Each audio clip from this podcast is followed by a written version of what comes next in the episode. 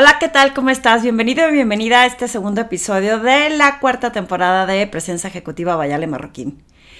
Hoy voy a platicar contigo sobre el tema de las redes sociales para efectos de respaldar tu marca personal, sobre todo específicamente de LinkedIn o LinkedIn, como se debería pronunciar correctamente, pero para que se entienda mejor. Recuerda que me emociona mucho compartir estas reflexiones y ver cómo te pueden apoyar en tu camino profesional y que lo puedes escuchar en Spotify, en iTunes y además los puedes ver en YouTube.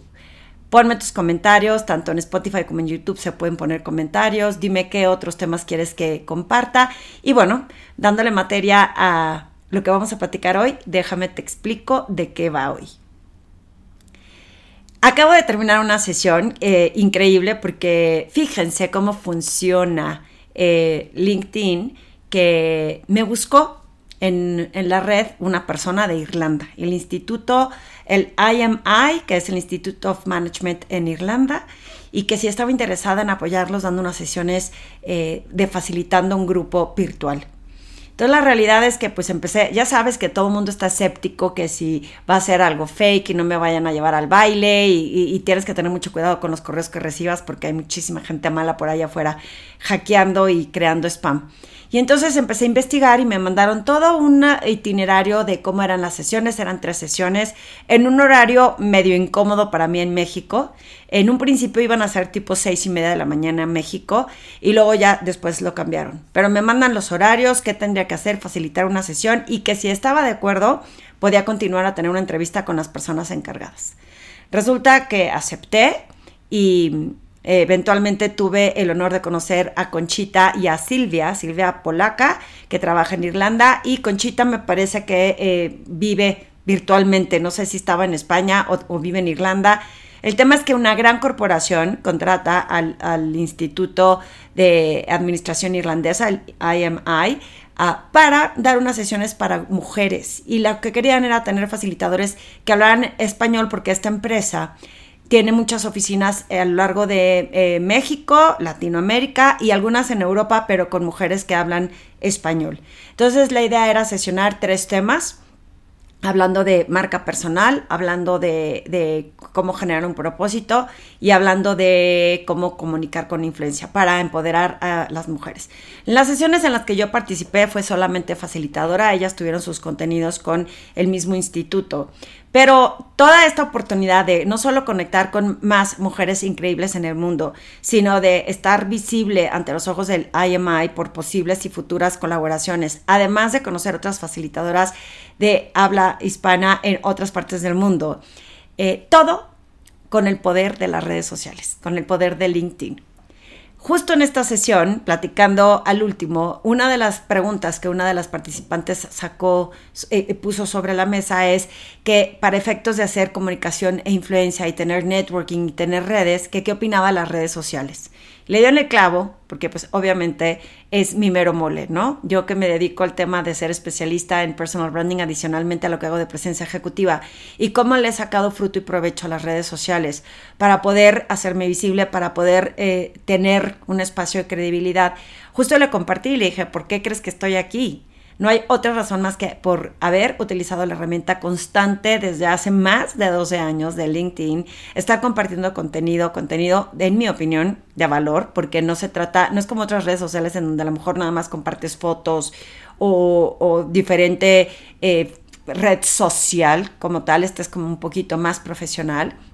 Y el hecho de que ahorita comparto mis podcasts y a veces comento sobre post de alguien más, no requiere de tanto tiempo. Ella me decía, es que sé que lo tengo que usar, sé que tengo que usar LinkedIn, pero la realidad es que este, siempre lo sé y no lo hago y no lo uso. Y en eso empiezan a levantar mano un par de sus compañeras diciendo, yo estoy en la misma situación. Eh, menos una que dijo que ya era como una obligación en la organización que tengan que estar posteando. Yo tuve otro cliente que una de las tareas que les encomendaba a todo su eh, equipo era estar compartiendo contenido, porque no solo posiciona a la empresa, te posiciona a ti como profesional y te da esta credibilidad de que la gente cuando te va a buscar en Google, si no estás allá afuera, es como si no existieras. Entonces, ¿qué credibilidad tiene alguien? Que no conozco, que trato de investigar qué hace y no hay nada de huella digital ahí. Hay muchas personas que van a diferir conmigo. Eh, conocí un consultor extraordinario, Antonio, tú sabes quién eres, y que eh, me decía, le dije, es que ¿por qué no tienes redes sociales? Me decía, porque no las ocupo. Dijo, pero yo promuevo que todos mis clientes la tengan. Él es un consultor que vive, me parece que vive en Ámsterdam, eh, próximamente va a vivir en Portugal, es español y tiene injerencia en muchos países en Latinoamérica. Y me dice, yo promuevo que mis clientes puedan estar comunicando este contenido que necesitan para posicionarse, pero yo no lo necesito, yo no lo ocupo. Fuera de él, que difirió, de que yo decía que tenía que tener redes sociales para estar allá afuera, es una persona que ya es reconocida, tiene esta trayectoria, pero si no eres Antonio, si no eres estas personas que, que ya son conocidas por su trayectoria, sí es importante tenerlo. ¿Por qué? Porque, insisto, puede perder credibilidad. Para ponerte otro ejemplo, me buscó hoy uno de mis amigos de la vida, o sea, tenemos 30 años de ser amigos, y hace tiempo que estaba desconectada eh, de con él. Él estuvo en el medio financiero, tuvo puestos importantes en el medio financiero y mientras estuvo en el medio financiero estuvo conectando y comunicando en LinkedIn. Y luego se independizó, eh, trabaja en un proyecto independiente privado, en donde era importante guardar cierta discreción de los proyectos que hacía, pero aparte eh, no tenía necesidad de estar comunicando lo que estaba haciendo LinkedIn. Pero entre los proyectos que ha estado haciendo, de pronto va a empezar con un tema financiero importante que puede ser conocido. Y me decía, ¿cómo hago para poder destacar este nuevo proyecto si tengo tanto rato sin comunicar y conectar en LinkedIn? Y entiendo que lo debo de tener. Entonces, eh, nunca es demasiado tarde. El que dejó de comunicar y de crear y compartir contenido eh, hoy que lo empiece a hacer para poder empezar a crear esta trayectoria. La realidad es que tampoco es demasiado tarde, pero es como el mensaje de no necesariamente tienes que estar contando todos tus secretos y diciendo todo lo que haces, pero sí estar activo, porque te va a costar eh, menos trabajo. Bueno, en el caso de él, que a mí también me había pasado, pero hace, yo creo que yo empecé a usar LinkedIn desde el 2004, sino un poquito antes y en una empresa financiera que estuve, eh, cuando me salí, que nada más estuve un año en esta organización, eh, hice mi perfil de LinkedIn con el mail de LinkedIn, digo, de la empresa. Entonces cuando me salgo desaparece el mail y me desaparece la cuenta y todos los contactos que había agregado, que en su momento no estuvo tan grave porque lo volví a crear, ahora sí con un mail personal. Y en ese sentido, pues he estado construyendo sobre la plataforma cuando ya había perdido como cierto andar. Sin embargo, eh, es una lección de si dejas, si pones un mail que no es el tuyo personal, corres ese riesgo que si cambias de empresa, si eh, cambias de mail, lo que sea, pues se pierde la posibilidad de todos los contactos que tenías. Dos, eh, aquí estamos viendo que aunque no sea necesario para, como en mi caso, que dicen, es que tú te dedicas a eso, Ale, y tú por eso tienes que tener LinkedIn, porque si no a ti es, es por lo que tú haces. Y no, ya vimos que tanto mi amigo, que va a necesitar tener como este respaldo de credibilidad, eh, para que cuando la gente vea qué tipo de negocio está lanzando o este nuevo proyecto financiero que está haciendo, que otras personas puedan decir, ok, sé quién es, sé cuál es su trayectoria, de dónde viene. Eh, por lo menos vamos a dedicarle un tiempo para escuchar qué es lo que tiene que decir. En el caso de estas mujeres eh, profesionales con las que estuve compartiendo en el pasado, en la plataforma del, del Instituto del IMI, nunca sabes si dentro de la misma organización, o sea, siendo que esta empresa tenía empresas en diferentes partes del mundo, o sea, de la misma organización, pues a lo mejor un día quieren conectar con ella de Suiza, o a lo mejor un día en Colombia, o a lo mejor a México.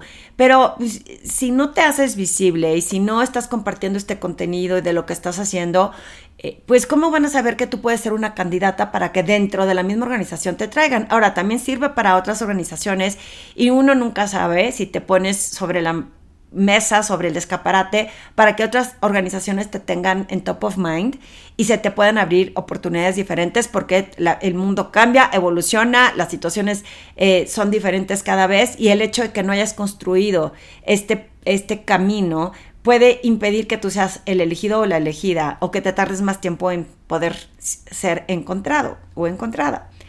Eh, otro eh, tema o obstáculo importante que vi que, que, les pasa es que me decían, es que a mí me da pena estar compartiendo lo que hago. Y yo, a ver, tenemos esta idea, y no sé si es nada más en Latinoamérica, de que cómo vamos a estar presumiendo lo que hacemos.